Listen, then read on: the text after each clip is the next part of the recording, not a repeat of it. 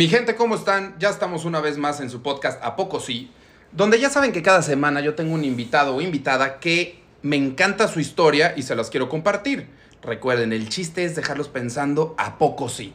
Y hoy no va a ser la excepción. Hoy tenemos con nosotros a Ale Fernández. Ale es emprendedora, es pues ahora ya mujer de negocios, es mamá, es todóloga, es influencer, Mira, como siempre les he dicho, vamos por el principio y el principio lo tiene que contar ella. Pero primero que nada, Ale, ¿cómo estás? ¿Qué tal, Charlie? ¿Cómo están? ¿Cómo están todos? En A Poco Sí, muy contenta. Primero, muchas gracias por invitarme. Eso de platicar mi historia me encanta, así es que yo ya estoy aquí cómoda, lista para que empecemos. Tú dime, ¿por dónde? ¿Cómo es para ti, por ejemplo, si ahorita te pones a pensar en tu historia? Eh, ¿Te imaginaste para empezar que ibas a hacer todo lo que estás haciendo ahorita? O sea, cuando tenías, cuando estabas en la universidad o algo por el estilo. Sí. ¿Sí? Ya sé, toda la gente me pregunta lo mismo y siempre me dicen, siempre están esperando el no de respuesta. Porque todo el mundo siempre se imagina menos de lo que puedes llegar a ser. Ajá. Esa es la realidad. Pero yo sí. Me imaginé todo lo que estoy haciendo ahorita y muchas cosas más. Todavía me falta, mucho, mucho, así es que... Pero eso es lo bueno, o sea, si ya dijeras, ya llegué al, pico, pues ya que chafa, ¿no? Queda mucha vida, queda mucha historia, queda mucho por hacer y eso es lo que me, llamó mucho la atención también de, tu, de tus redes sociales, o sea, no te paras. Y no te paras no me refiero a que nomás no dejas de trabajar, sino luego te veo que estás en España y luego te regresas y luego te vas a México, luego te vas a Estados Unidos y haces esto y el otro. Entonces siempre estás buscando algo más que hacer. Pero ¿de dónde viene eso? O sea, tú tu familia, tus papás, ¿de dónde viene esa, pues ahora sí que esa constancia, ese ímpetu? Prácticamente creo que del déficit de atención. la hiperactividad. No estoy diagnosticada como tal, nunca he ido, pero definitivamente cuando veo las cualidades, eh, las dificultades y todo del tema del déficit de atención, me veo completamente ahí. Okay. ¿Qué pasa con las personas que tenemos esto? Porque me incluyo, todo el tiempo estás buscando algo nuevo, algo nuevo, algo nuevo. Es bueno porque tienes mucha energía, eres muy creativo, sí. pero cuesta mucho trabajo terminar una tarea. Entonces siempre empiezas algo nuevo, estás como que con todo, ya sabes, la típica que va al gimnasio y empieza durísimo, y empiezan las clases de zumba y te apasionas, pero luego ya te aburres. Sí. Entonces, no, pues ya me meto a pilates. ¿no? Entonces ya te vas a Pilates y ya llevas ahí seis meses y dices, esto está padrísimo, pero ya te aburres. Sí. Igual con todo, entonces eh, me ha pasado desde siempre, he buscado como nuevos negocios, he abierto varias empresas, eh, pero lo que más trabajo me cuesta es la continuidad. Ok. El mantener eh, la emoción y la pasión en un trabajo. ¿Y cómo lo has hecho? Porque digo, a final de cuentas en el negocio, en cualquier negocio, la constancia y la continuidad es súper importante. ¿Cómo te diste cuenta de entrada que lo tenías desde cuándo? Y, y, cómo lo controlas porque pues tienes que seguir. Y ya veo que llevas también mucho tiempo haciendo lo mismo. O sea, lo mismo creces, pero el mismo negocio, por así decirlo. Em, de que me diera cuenta que lo tengo, yo creo que a raíz de que se lo diagnosticaron a mi hijo. Fue cuando comencé a pensar que eso existía y las razones del por qué. Cuando estamos con el neurólogo y el, y el neurólogo nos dice, bueno, pero ¿qué, ¿qué esperaban? Si tú y tu esposo lo tienen igual. Y nosotros como de, ¿qué? ¿De qué estás hablando? y entonces, bueno, ya nos platica un poco más de la parte genética, de las características de una persona con déficit de atención e hiperactividad. Órale. Y digo, no, bueno, por supuesto que sí. No es que me diera cuenta. Siempre fui en la escuela la niña que acababa rápido y entonces ya empezaba con la de al lado. Oye, ya vamos a platicar de algo, ¿no? Son como este tipo de personas que no se les dificulta para nada el aprendizaje rápido, pero somos la peor pesadilla de cualquier maestro. Sí, sí. es el que está papaloteando rápido porque ya acabó. 100%, ya te distrajo al grupo y además tendemos a ser líderes. Porque como tú acabas y todo es una velocidad mucho más rápida, sí. tiendes a ser líder. Entonces, esas partes les gustan a los profesores, pero cuando no saben cómo, pues eres el niño odiado. De hecho, en una invitada que tuve aquí, que ella su, lo que hace, su, su negocio es enseñarte a leer rápido. Y decía que es porque tu cerebro está capacitado para recibir hasta 800 palabras por minuto. Entonces, si eres una persona que habla con o que está platicando con alguien que habla lento o que, o que lee lento, tu cerebro dice, ok, nomás me estás dando 200, 250 palabras, entonces tengo toda esta capacidad para hacer otra cosa. Y por eso te distraes, te vas, te pierdes, te dan vueltas la cabeza y dejas de poner atención en lo que estás haciendo.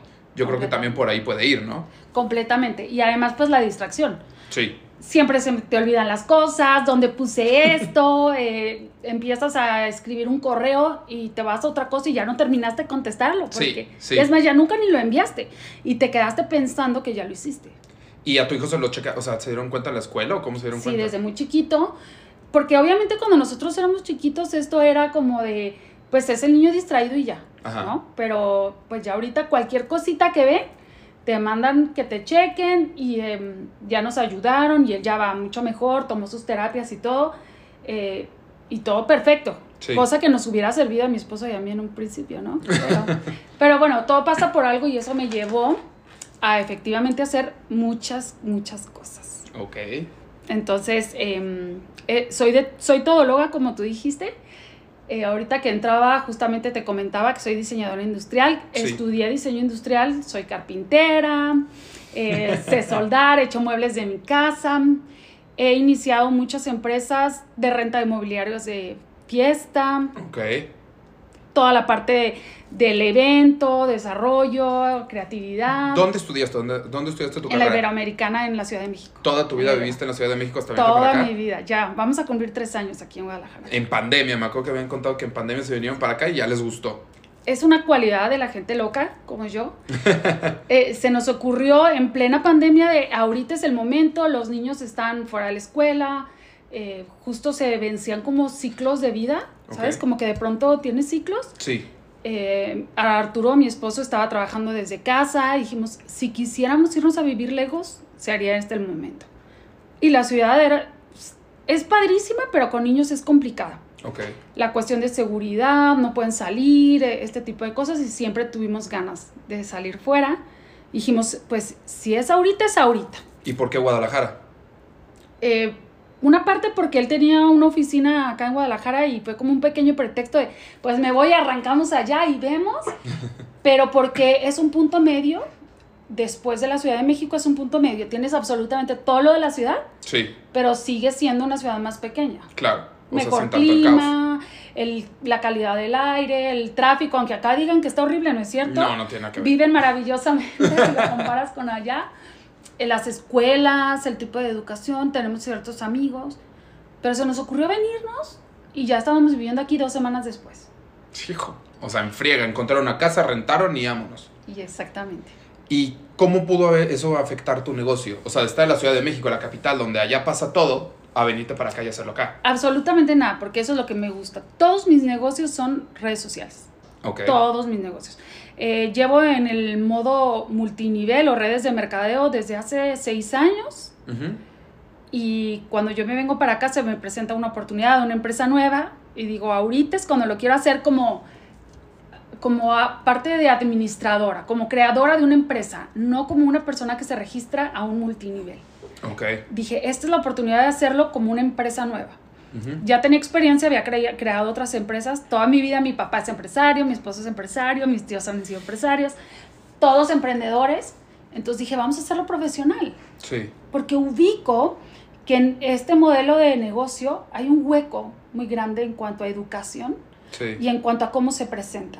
Porque siempre lo presentan como un hobby, como gana dinero extra desde tu casa, pero las personas, sobre todo en Estados Unidos, que lo están haciendo de modo profesional, es el negocio que más millonarios ha creado en la historia del mundo. ¿En serio? Sí. ¡Wow! Entonces dices, si tengo ese potencial, tengo la educación, porque he estudiado muchas cosas, me encanta leer, me encanta educarme todo el tiempo, y tengo la experiencia en cuanto a mis conocidos de hacerlo en forma como una empresa, dije, vamos a hacerlo profesional. ¿Qué es lo que más te gusta leer? ¿Qué tipo de libros son los que más te gustan? Crecimiento personal. Eh, me gusta mucho leer em, sobre la energía de dinero. Me encanta. Me encanta el dinero. O sea, me encanta hacer dinero. Me gusta más hacer dinero que lo que pueda comprar con el dinero. Ajá. O sea, la experiencia de saber que estás creando algo. Sí. ¿Cómo explicarías tú? Porque yo de hecho con un amigo platicaba hace no mucho tiempo sobre la energía del dinero.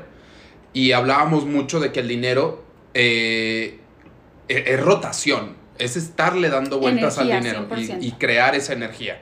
Pero él también decía, eso no quiere decir que es yo lo agarro y yo invierto y hago, sino también a veces incluye el dar.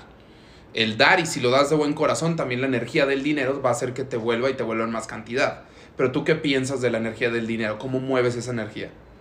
Primero que todo, siento que tenemos que conciliarnos con el dinero. Ok. Desde chicos hemos tenido por nuestra cultura y lo que hemos escuchado en la historia, desde la Biblia, desde cualquier religión, siempre la parte del dinero es un tema oscuro. Ajá. Si tienes dinero es porque hiciste algo mal. Sí. El que tiene dinero es porque seguramente o lo heredó o hizo algún chanchullo, porque si no, no puede ser. El humilde siempre es el bueno. Sí. ¿no? Los ricos siempre son avaros, siempre son egoístas. Róbale al rico y dale al pobre. Exactamente, como que toda la vida, los cuentos, toda la vida nos han enseñado a vivir peleados con él. Sí. Cuando tú te concilias con el dinero y te das cuenta que no, el, el dinero no tiene el poder de la maldad. Ok. ¿Sabes? No por tener dinero te vuelves avaro Ah, o te vuelves egoísta, pero la gente cree que sí. Sí, es un tabú. Es un tabú 100%. Entonces, toda la vida vives peleado. Y cuando tú vives peleado con algo, esa, eso se va a ir. Las energías son atracción, eso queda claro. Totalmente. Si tú estás peleado con el dinero, así como llega, se va. Sí. Y es como yo le digo el síndrome de la víctima. Porque además doy muchas capacitaciones sobre energía del dinero. Ah, ok. Porque en multinivel la gente está bien peleada con el dinero. Ok. Porque casi siempre entran en un esquema porque necesitan dinero. Y te das cuenta que la mayoría de las personas que lo necesitan es porque no lo tienen y es porque están peleados con el dinero. Ok. Entonces, cuando tú empiezas a trabajar desde esta energía, Sí. las cosas fluyen. Ajá. Entonces, tú les enseñas que es, eh, no tiene nada de malo hablar de dinero. Para empezar, ya, Sí. ya decir tengo o no tengo dinero es un tabú, Sí, ¿no? Pero sí puedes decir em, me gusta nadar y nadie dice nada. exactamente. A mí me gusta hacer dinero. Es Sí. exactamente igual. O sea, no, no le hago daño a nadie por querer tener dinero, igual que tampoco le hago da- daño a nadie por querer nadar. Exactamente. Pero la gente tiene que entender ese punto. Entonces, cuando liberas esa tensión, las cosas se empiezan a dar. Simplemente por quitarte el ya no te quiero, eh, como el novio tóxico, Sí. el dinero se empieza a convertir en parte de tu vida, se transforman muchas cosas. ¿Y cómo, para ti, cómo es que si quieres el dinero, buscas el dinero porque no se vuelve una obsesión? Eh, eh, es el querer y estar exclusiva, se vuelve difícil. Es complicado porque soy obsesiva.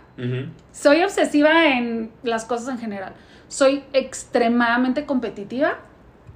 Entonces eso también eh, es un punto a favor y en contra. Ok. Sí, A claro. favor porque me impulsa muchísimo. Si hay alguien que apenas me venga pisando los talones, olvídate. O sea, me Quieres meter prende- acelerador. Sí, me prenden el cuerpo. Eh, pero pues también trae cosas positivas, ser competitivo. Eh, muchas personas se conforman siempre Sí. y creen que siempre hay alguien mejor. El ser competitivo te da la idea de yo puedo hacerlo mejor. Sí. Entonces, eso me gusta. Pero a veces controlar esa obsesión, como dices tú, pues ahí es donde entro, entra mi área de oportunidad. es lo que tengo que trabajar un poquito más. ¿Cómo ha sido para ti ahorita que hablas de eso, encontrar esas áreas de oportunidad y no solo estas, sino las diferentes que pudiste haber encontrado, aceptarlo, que es un área de oportunidad y empezar a trabajar en eso? Pues ahorita estoy en la aceptación. ¿Ok? ya, ya empecé por ahí, pero me cuesta mucho trabajo. Sobre todo en este punto donde muchas personas dependen Sí. de lo que haga yo o no haga yo. Ujú. Entonces a veces sí me cuesta un poco de trabajo. Muchas personas me dicen, es que trabajas todo el tiempo. Y sí, trabajo todo el tiempo. Pero siento que si un día no hago algo por los demás, por Sí. el- mi equipo, por las personas que me están escribiendo con dudas y yo me voy a dormir sin haber contestado, no puedo. Y te han de escribir todo el tiempo, entonces está difícil. Si te enseño mi WhatsApp, te mueres.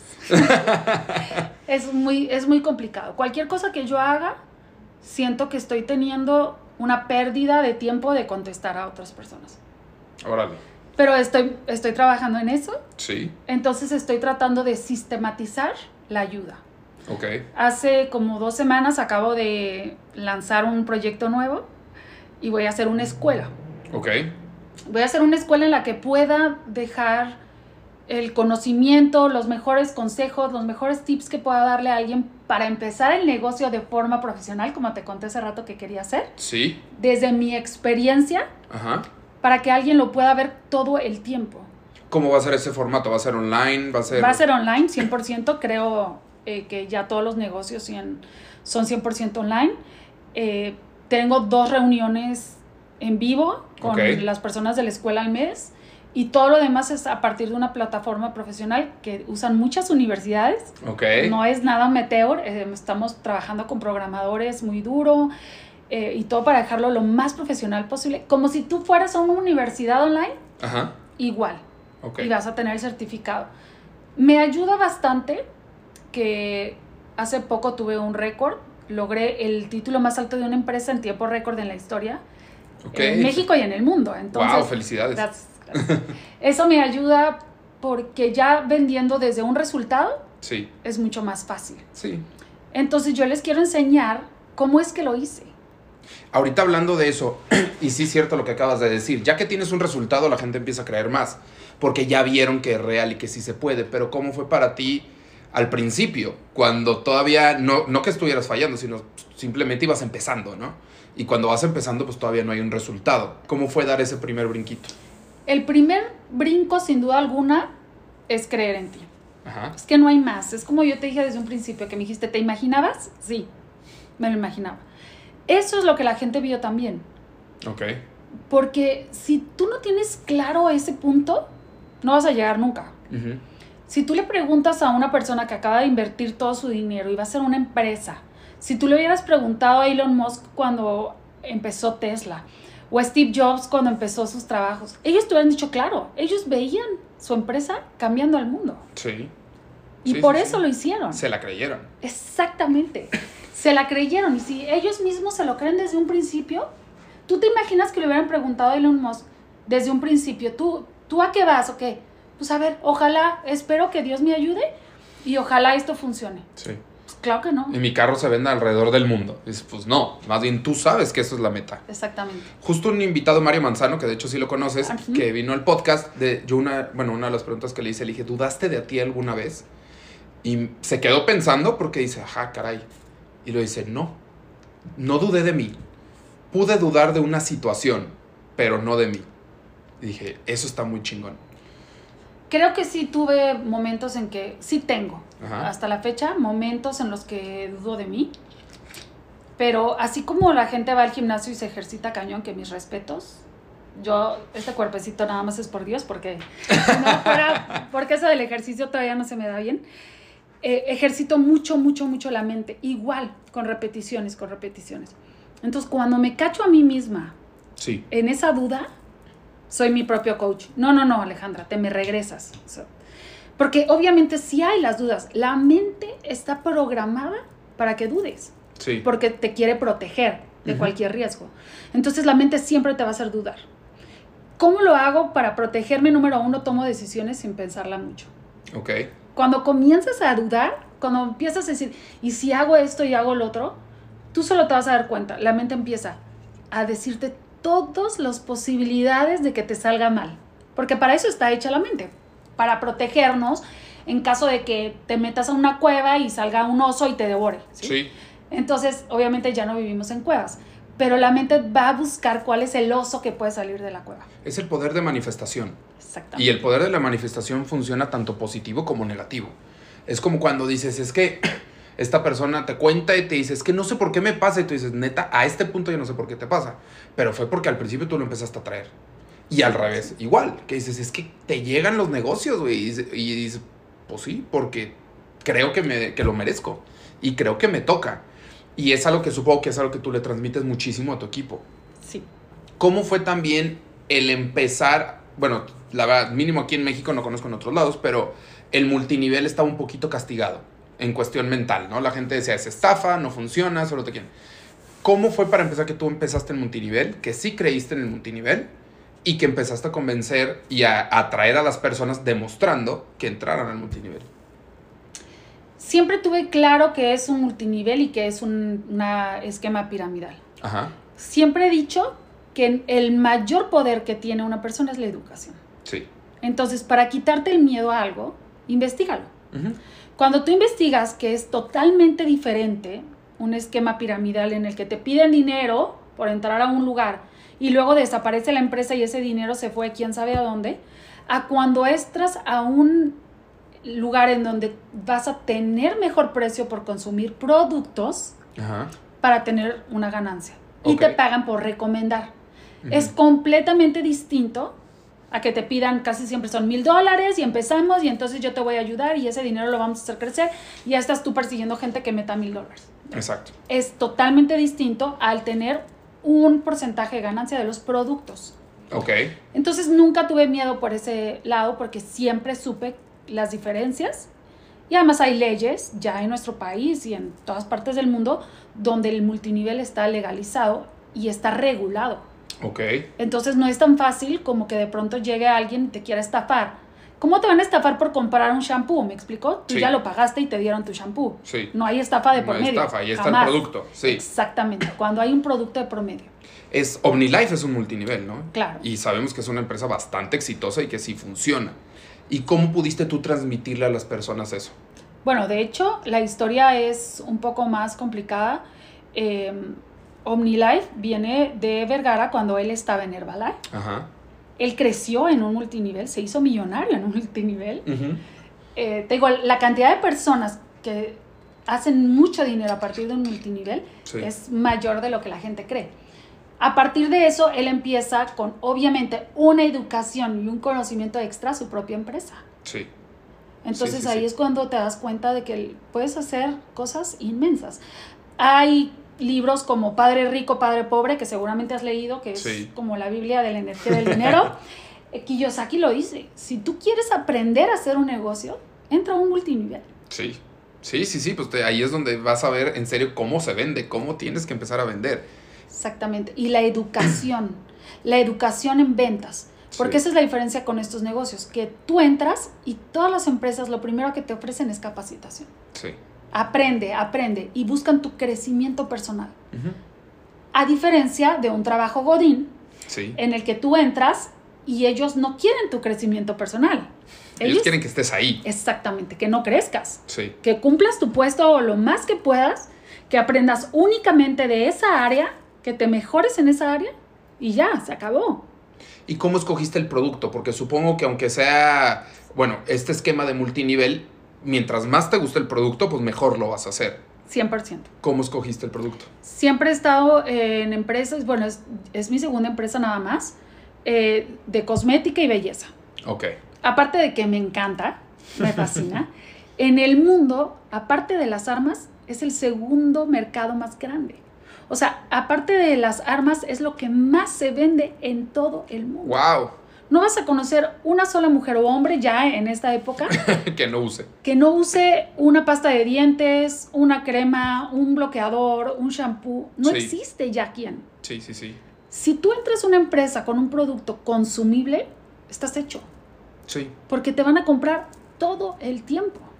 Aparte es un producto exactamente que es repetitivo, que siempre lo vas a estar necesitando. Exactamente. Y casi siempre los multiniveles tienen una ventaja extra en el producto. Sí porque no son, eh, eh, como la ganancia no va al autoservicio, sí. va a ti, te tienen que ofrecer un extra, un plus. Entonces quizá vas a encontrar productos más naturales o vas a encontrar productos que no tengan tóxicos, que no tengan maltrato animal o que tengan un activo distinto que va a tener mejores resultados, porque además también a partir de eso vas a recomendar un producto y poder tener un negocio si no lo recomiendas, no sirve. Ya va por nicho, porque que si eres güero necesitas este, que si tienes el pelo castaño necesitas este, que si quieres que te haga minoxidil vas por acá, ¿no? Exacto. A ver, yo sé también, y eso se me hace muy chido, que ahora ya estás haciendo de Ale Fernández una marca.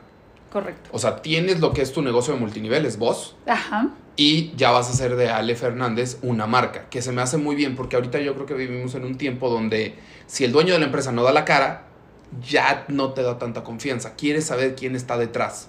100%. ¿Cómo lo, vas a separar? ¿Va a ir muy aunado? ¿O cómo estás haciendo de Ale una marca? Ah, así como te platicaba que empecé, desde que inicié la empresa lo empecé de forma distinta. Sí. Seguí los mismos pasos que tú sigues cuando vas a iniciar una empresa. Ajá. Primero tienes que elegir un nombre. Sí. Pero de tu empresa. No a la empresa que vas a utilizar de vehículo para obtener dinero. No a la empresa a la que te vas a inscribir. Porque esa no es tu empresa. No, ahí tú eres un, uno más, un embajador. Exactamente, eres un distribuidor, un vendedor, un, presentador, como le quieras llamar, pero la empresa no es tuya. Sí.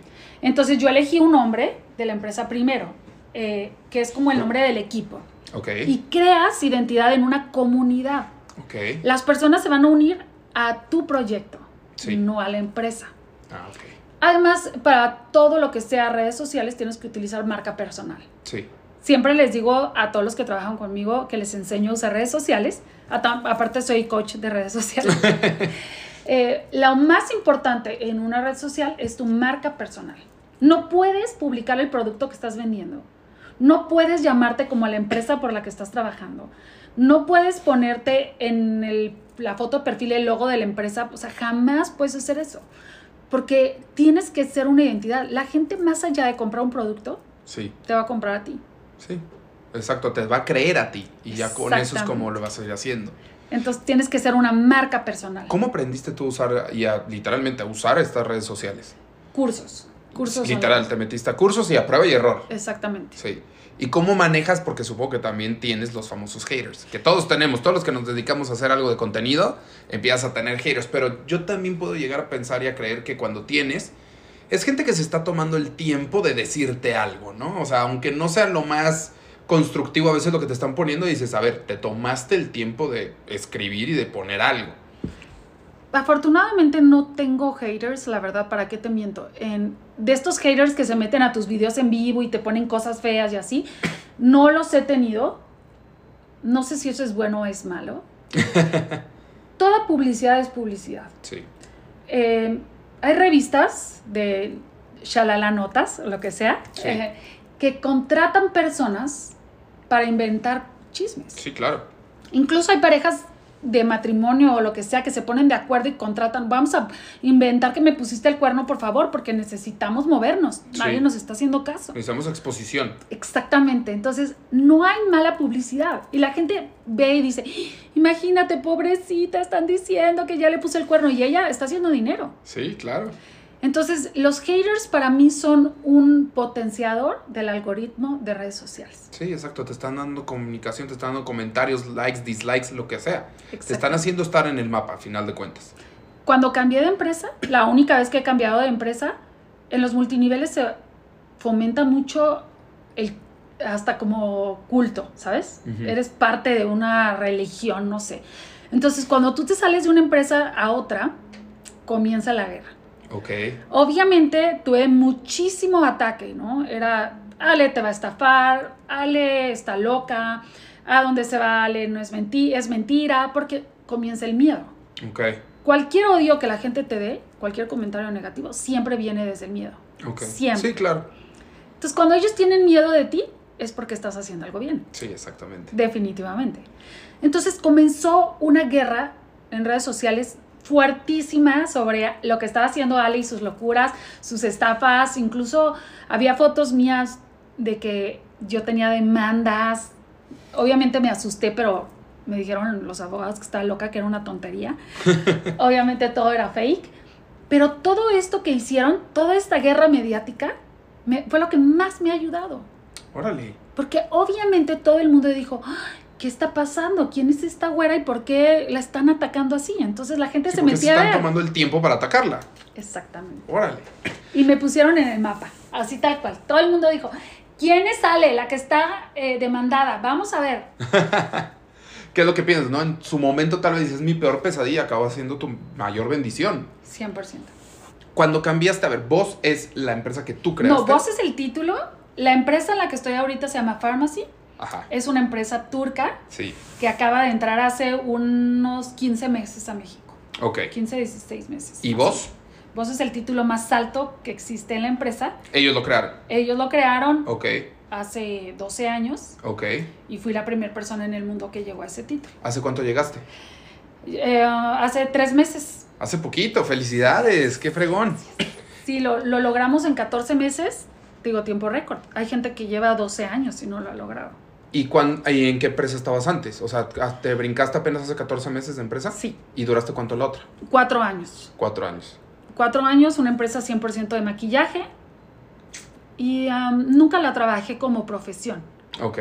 Entré para comprar los productos más económicos, que eso es lo que yo hago. Sí. Meto a la gente para que tenga el producto más económico. Ajá. Lo utilicé únicamente como para consumo personal. Ajá. Después del tiempo me di cuenta que por yo empezar a recomendar, porque así fue natural, empecé con mis amigas de, miren, me estoy poniendo esto, y empiezas a ser influencer. Ahí es donde realmente la palabra influencer funciona. Ok. Subir una foto tuya en bikini y tener 8000 likes No, no, es- significa no ser aplica. influencer. No, no. Para nada, o sea, para nada. He trabajado con niñas de más de un millón de seguidores que no venden nada. Su, su engagement, y si te fijas, yo también, a ver, hemos visto todos esos perfiles y dices, cuando sale eh, con sus amigas en, eh, en la fiesta, pues cierta cantidad, y cuando sale ella en, en bikini en la playa, una cantidad muy diferente. O, o la opinión. Nadie quiere escuchar su opinión. Ajá. Eso no es ser Sí, influencer. la quieren ver, punto. Exactamente. Sí, así que es como... me parece muy bien, ¿no? Eh, yo abriría mi OnlyFans y empezaría a cobrar de eso.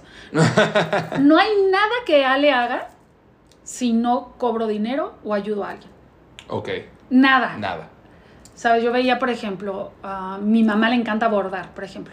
Y pasa horas y horas bordando y hace unas cosas espectaculares, o sea, que, que enmarcas el cuadro. Y yo decía, en mí no existe eso de un hobby. O sea, Ok.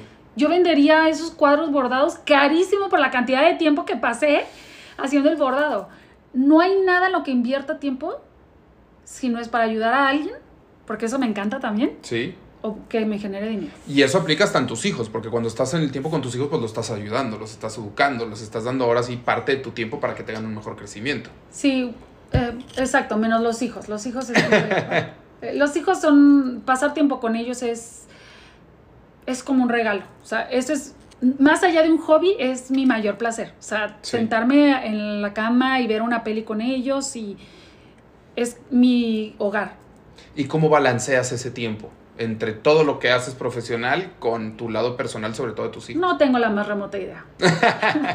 Pero sí tienes buena, o sea, sí buen, tienes buen tiempo de convivio con Me ellos. funciona mucho que mi trabajo es desde casa. Ok, eh, bueno, era, ¿no? Ahora me la vivo viajando, pero los involucro mucho. Ellos son parte del negocio. Ellos salen en mis redes sociales, ellos conocen a mi equipo, ellos van conmigo a los eventos. También ya no están bebés, ¿cuántos años tienen? 10 y 12. Ok, Entonces ya. de pronto estoy en una tarde que digo, me voy a tomar la tarde libre y voy a estar con mis hijos y ellos pues ni me pelan. O sea, están en el iPad jugando Roblox o hablando con sus amigos o vale incluso ya haciendo TikToks, ¿no? siguiendo tus pasos. Exactamente, exactamente, le encanta. ¿Cómo fue también esa decisión? Supongo que fue también una decisión en pareja de poder decir, ok, mis hijos sí van a ser parte de mis redes sociales. Eh, um, Fue más por transmitir literalmente cómo es tu vida. pues lo que pasa es que yo empecé mis redes sociales realmente personales. Ajá, Entonces ellos ya existían en mis redes sociales desde antes. ok. Ya cuando lo empiezo a hacer como negocio, mis redes sociales siguen siendo personal. O sea, sigo pasando mi vida, sigo pasando cuando me voy de viaje, siguen saliendo ellos. Entonces, no hubo como tal una decisión de van a salir o no. O sea, simplemente siempre salieron.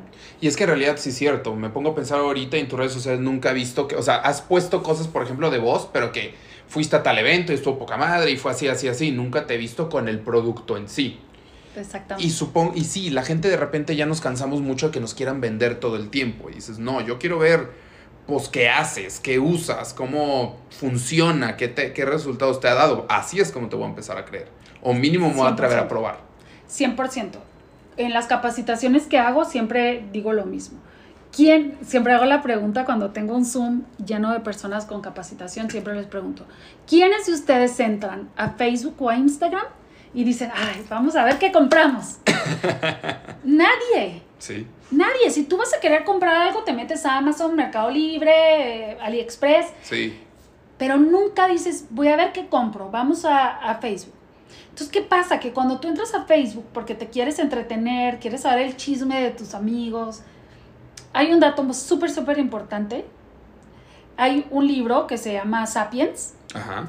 que es la historia del ser humano, Sí. desde mono a Dios. Está ¿no? buenísimo. Buenísimo, Sí. muy largo. Sí. De pronto, Pero si no eres- entendible. Digerible. Es, digerible, pero si no eres como lector. Sí, está difícil. A la mitad ya lo vas a mandar. Benditos audiolibros de repente.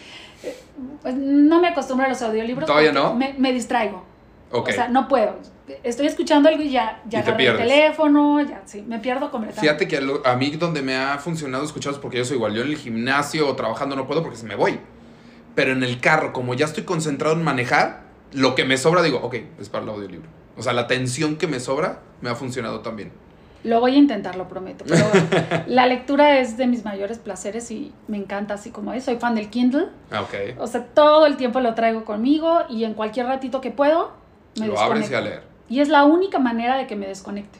¿Has practicado alguna vez o, has escuchado del mindfulness? Sí. ¿Y lo practicas? Intentó. es que la verdad se me hizo muy interesante porque yo cuando este, me empezaron a platicar del mindfulness, yo decía, ok, entiendo más o menos el concepto, pero a mí me ha costado una barbaridad poder decir, estoy media hora meditando y en blanco y, y aquí. Y me explicaron, me decían, es que no, no, no tienes que estar en blanco. Nadie te está pidiendo que estés en blanco. Y nadie te está diciendo que llegues a media hora. O sea, el mindfulness es estar aquí, en el presente, en el momento en el que tú estás. Y si tú decides que eso es cinco minutitos con una taza de café, eso es mindfulness. Pero no estés en el, con tu taza de café, en la computadora, en una junta, dice, eso no aplica. Es estar lo que haga que te regrese al momento presente que para ti, por ejemplo, podría ser esa tarde que tú te das para estar con tus hijos y decir, a ver, ahorita no hay nada más más que estar aquí. Y supongo que eso es algo que a veces hasta te ha de pasar sí, sin darte cuenta. Haces esas cosas como abrir el Kindle y decir, estoy aquí. Sí. Y eso te despeja muchísimo la mente y te da esa idea de que sigue, ¿no? Te puede quitar un bloqueo. Me pasa en los aviones, mm. Con mis hijos y en la lectura. Son los únicos tres. Si no, ¿Por los aviones? porque estás desconectado. Ok. Eh, de hecho, puedo tener un vuelo de 12 horas y tener internet y hago de cuenta que no. Ok, intentas no, meterte. No, no, no me meto ni siquiera, porque es el único momento que tengo para desconectarme al 100. ¿Y qué haces en un avión? Leer. ¿Leer? Leer. Sí, es lo que más me gusta. O sea, me he echado vuelos enteros y jamás veo la pantallita. O sea, completamente lectura y es cuando estoy más creativa. Entonces es donde empiezo a escribir mi libro, porque también quiero escribir un libro. Bueno, quiero escribir varios. ¿Por qué te iba a preguntar eso desde el principio, que si ibas a escribir un libro? Varios, de hecho. ¿De qué? ¿De qué te gustaría? tengo miles de ideas. ok. Mucha gente cree que escribiría un libro de multinivel. No, yo no creo que vaya por ahí. No, yo tampoco. Yo tampoco. Ahora la escuela sí le estoy enfocando a multinivel. Sí. Pero mi libro tengo más ganas de algo sobre magia Magia, energía, atracción. Te iba a decir, va a ser de energía. Se me hace que tiene que ver más con energía. Ya tengo algo escrito, ya tengo mi título y todo, pero eso lo voy a compartir después. Okay. Pero mira, tú eres igual que yo, ya nos fuimos por otro lado y ya nos distrajimos del punto esencial del libro de Sapiens. donde yo decía que lo más curioso del libro de Sapiens que leí fue que la comunicación o sea, el hablar, el comunicar, el lenguaje, se inventó únicamente para contar un chisme. ¿A poco? Sí, vuélvete a leer el libro y vas a ver. Sí, me acuerdo más o menos de esa parte. O sea, me acuerdo de la parte del chisme, pero no me acuerdo que se había inventado para eso. Para eso se inventó, por la necesidad humana de saber qué está haciendo el otro. Ok. Esa es la realidad. Las personas que me digan, a mí no me gusta el chisme, mentira. Mentira, ¿no? o sea, es mentira. ¿Quién no te dice, oye, ¿qué crees que pasó con fulanito? Y que te diga, no quiero saber. No es cierto. no me importa. Eh. Se te abren los ojos, se te acelera el corazón y estás dispuesto a escuchar qué le pasó a fulanito. Sea bueno, sea malo. sí, sí, sí. Pero esa es la realidad. Eso es lo que busca. Ese es el éxito de Facebook e Instagram. Lo único que quieres saber cuando entras es el chisme. Claro. Ojo, el chisme no siempre es malo. No. Hay gente que nos encanta ver lo bueno que le pasó a los demás. Eso también es chisme. Sí. Entonces, cuando tú entras a una red social y quieres saber qué pasó con fulanito y te encuentras con únete a mi negocio por 50 pesos, sí, dices no. Exactamente, dices no, qué flojera. Sí, exactamente, es lo mismo. Sí, totalmente de acuerdo. Entonces tenemos que eliminar la venta 100% y ahí es donde entra ser influencer. De hecho, los influencers pagados, seguramente tú lo has notado en redes sociales, va a la caída 100%. Porque la gente ya estamos cansados de que nos mientan. Sí. Ya sabemos cuando un artista le pagaron por decir algo. Sí. Sabes, de pronto ve un artista que tiene su novio, que tiene muchísimo dinero, que se la vive de viaje en Europa, shalala, y de pronto va a una agencia de coches y dice, miren la nueva camioneta, Kia, estoy súper feliz. No le crees. Claro que no, exacto, exacto. Sobre todo cuando yo creo que ya llega un punto donde dices, mientras más famoso, por lo que sea que es actor, que dices, menos te voy a creer de un producto. Exactamente. Ahí sí ya, si tú lo ves y lo ves de que le tomaron la foto eh, en su Ferrari, dices, ah, ok, eso sí ya le creí que lo usa, porque ni siquiera supuestamente se dio cuenta que, que le estaban tomando la foto. Pero si sale y te dice, toma Pepsi, pues dices, no te creo. Pues, ¿qué pasó con las campañas electorales? Todas estas influencers que les pagaron un dineral. Sí. Por tratar de influenciar a la gente a que, al voto, ¿no? Sí, sí, sí. Y obviamente fue totalmente obvio. O sea, fue obvio. Era como vivo en el Pedregal, toda mi familia siempre ha sido priista y de pronto voy a votar por el verde. Güey, perdón por la palabra, pero güey, fue como, ¿cómo? Ajá, no va, no cuadra. No cuadra. Y entonces fue eh, cuando la gente explotó, dijo, ya estoy harta de que una persona por tener un buen cuerpo, porque esa es la realidad, por tener un buen cuerpo o haber tenido un buen papel en una novela o, o lo que tú quieras, tiene muchos seguidores y le pagan por decirme qué hacer. Sí. No te pases. O sea, ya. Llega un momento que te cansa. ¿Y a quién le empiezas a creer? A tus amigos. Sí. A la gente que es igual que tú. Y que sabes que sí de alguna manera lo usó. Exactamente. Así lo empezaste a dirigir y ese es el, el coacheo que le puedes dar a la gente que, que está contigo. Ahorita, ¿cuántas personas hay contigo? 62 mil y cachito. A nivel mundial. A nivel mundial. Ahorita, ¿en cuántos países estás? Tengo equipo en Canadá, Estados Unidos, en República Dominicana, en Alemania, en España, en Portugal. Y vamos a abrir ya ahorita en abril Colombia. Ya tengo gente en Perú y en Ecuador. Y después nos vamos a Brasil. ¿Y a todos esos lugares tú fuiste... A todos yo he ido. Abriendo y abriendo y abriendo. ¿O si se te ha dado también de que más bien te buscan y dices, ok, creo que es momento de abrir ahí? Sí me buscan, pero el, pago de Facebook Ads es una maravilla. Sí. Pero te voy a decir cuál es la diferencia. Que si pago una segmentación en un país, le pago un video mío. Ok. Es decir, primero quiero que la gente me empiece a seguir como persona. Ajá. Que le guste lo que hago, lo que digo, lo que platico, lo que muestro. Sí. Y después ya influenciar en las personas para iniciar un proyecto. Ok. Porque por eso eres influencer. Sí. Porque puedes influenciar en otros. Sí, primero generas esa confianza en ti para que después ya puedan llegar a, a tu producto. Exactamente, es que tu producto eres tú. ¿Y cómo le haces para estar en comunicación con 62 mil personas? Con un equipo.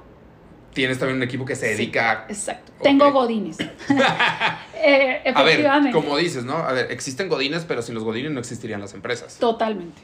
No existiría nada. Sí. Cada quien tiene que elegir qué papel va a jugar en una obra de teatro. Y todos son buenos. Exactamente. Y todos tienen una función. Si no existe el extra en una obra de teatro no va a funcionar la obra. Exactamente. Tiene que haber un extra, tiene que haber un papel secundario, tiene que haber el malo, tiene que haber el bueno, tiene que haber el que hace la escenografía. Sí, ¿Sabes? Sí, o sea, sí, es todo un equipo que tiene que funcionar.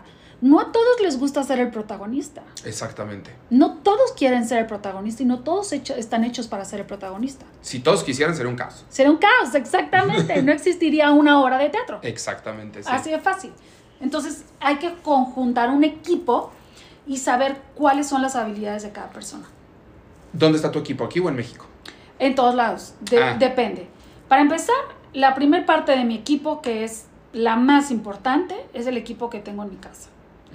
Es decir, quien me ayuda en mi ropa, en mi cocina, en... Aunque no lo creas, porque mucha gente no lo toma en cuenta así, pero ese es el equipo más importante de un emprendedor. Ok, a ver, cuéntame un poquito más. ¿Por qué? Porque si tú no tienes quien te ayude, y sobre todo como mujer, lamentablemente la cultura mexicana todavía está en creencia de que la mujer es la que tiene la obligación de la casa. Ajá. Entonces tú pierdes todo tu potencial, porque estás lavando ropa, estás cocinando, y ¿sabes cuántas mujeres no odian tener que cocinar diario? Sí. Uy, sí. No, pues es que, y mi mamá lo decía, yo me acuerdo perfecto que decía, es que tengo que pensar en un menú diario. O sea, ni un restaurante tiene que pensar eso. Exactamente. Y lo odian. Sí. Y entonces tu actividad principal del día la odias. Estás perdido. Estás perdido. Sí. ¿Qué haces? Contratas a una persona que hace esa actividad y de ahí empiezas a formar una empresa. Un bloqueo menos. Sí, exactamente, porque tu tiempo lo inviertes en algo que te genere más dinero que puedas pagar para esa persona. Ok. Ejemplo, vas a abrir una empresa de muebles de oficina, ¿sí? Imagínate que tú la vas a abrir y es tuyo. Tú no vas a venir a las 7 de la mañana a limpiar todos los días. Claro. Porque si tú haces eso, ya no vas a poder tener tiempo para contactar clientes. Y ya no vas a rendir igual, te vas a cansar. ¿Te puedes imaginar que el diseñador de los muebles tuviera que venir a limpiar todas las mañanas? Sí, no. No, no puedes. No, no va. ¿Y qué tal que además él también tiene que venir a vaciar los botes de basura, tiene que venir a cambiar un foco, si se funde el foco, tiene que venir a arreglar las instalaciones eléctricas porque ya necesitan mantenimiento y además también tiene que pintar la pared porque hubo una humedad? No funciona. Sí, no. No vas a vender nada. No vas a vender nada. Y no va a diseñar nada. Nada. Ni va a tener la creatividad, ni va a tener el tiempo, ni de estudiar nuevos materiales, ni nuevas tendencias absolutamente nada. Exacto. El multinivel y cualquier empresa es lo mismo. Cualquier emprendedor lo primero que debe de hacer es contratar a alguien que haga las tareas que tú no quieres hacer. Ok. Sobre todo las que no quieres hacer. Sí. Porque si yo disfruto cocinar, está increíble. Sí. Puedes cocinar, tú lo disfrutas y es parte de tu día a día sí. y tener tu negocio al mismo tiempo. Y ahí podría entrar hasta tu mindfulness, que dices, estoy rato de cocinar, me estoy concentrando aquí y se me va a ocurrir. Exactamente. Ok, entonces me gustó. El primero es el de tu casa. Si no lo disfrutas, delégalo. Delégalo. 100%. Yo jamás en la vida he disfrutado ninguna tarea del hogar. O sea, jamás. Jamás me vas a ver cantando, barriendo.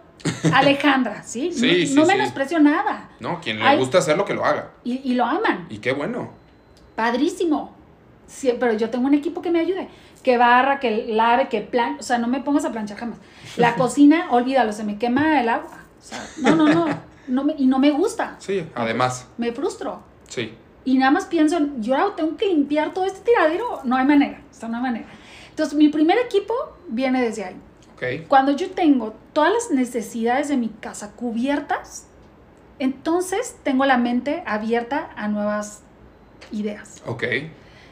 Entonces, cuando tú contratas eso, estás listo. Dos, contraté una persona que me ayuda a administrarme. Como buena déficit de atención y loca en esta vida, la organización no es mi fuerte. Ok.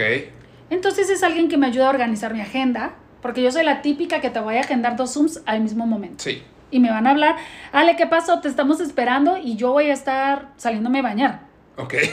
o sea, literal. Y que dice que sí a todo. Y lo dice, es que esa hora ya tienes otra cosa. Exactamente. Sí. Entonces, tengo alguien que me ayuda con esa parte, organizar los chats. Tengo más o menos 981 chats en WhatsApp ahorita. No manches. Sí, te voy a decir porque luego va cambiando. 1004. no te miento, tú lo puedes ver. Actualmente 1004. 1004 chats. O sea, y alguien agarra literalmente, le pasas tu celular y lo empieza a organizar. No. Ah. No, te voy a decir porque alguna vez lo intenté, pero cuando no soy yo misma se dan cuenta. Ok. Pero ella me ayuda a organizar el decir, Ale, urge que te metas a este chat porque hay necesidades importantes. Voy. Ale, fíjate que en este chat estoy observando que necesitan una capacitación de esto. Voy. Son grupos. Exactamente. Ah, ok. Entonces, y esa persona está en todos los grupos Exactamente. también. Ya. Perfecto. A veces, pues, le, cuando de pronto llevo varios días y no contesto, estas personas me ayudan contactando a las personas, pero jamás desde mi WhatsApp. Ok. Creo que si tú contratas a alguien que conteste tus mensajes de Instagram o de WhatsApp o de Facebook, es un engaño. Y pierde esencia. ¿no? 100%. Sí. 100%. O sea, prefiero no contestar en dos días y luego después contestarte, pero que sea yo. Sí, totalmente. Sí, eso sí estoy muy de acuerdo. ¿Community manager tienes? Ella hace la labor de community manager y... Ok. Pero yo sí veo que tú tienes tu Instagram todo el tiempo. O sea, estás haciendo lives, estás haciendo historias, así lo manejas tú. Sí. ¿Ella a qué te ayuda? Eh, con las personas, a ver las necesidades que están teniendo las personas. Nada Ah. más. Ok, ella Nada no más. sube el contenido, Nada. ella no lo administra, no nada. Lo intenté también varias veces, contraté tres, tres agencias. Llevo que contraté.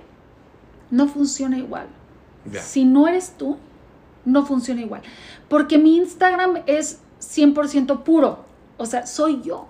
Claro, sí. Si yo desde un principio hubiera contratado una agencia, la gente seguiría lo, el trabajo que está haciendo esa agencia. Y está bien. Sí. Porque hay muchas empresas que contratan a alguien, porque su fuerte no son las redes. Sí. Igual que contratas a alguien que cocinar, puedes contratar a alguien que lleve tus redes. Exacto, como bien lo dijiste, tal vez hay personas que lo necesitan, pero dicen, a mí no me gustan las redes sociales. Ah, bueno, contrata a alguien que lo haga porque lo necesitas. Exactamente, y es válido, y las personas van a seguir esa red social, pero por el contenido que está dando esa persona que contrataste. Sí.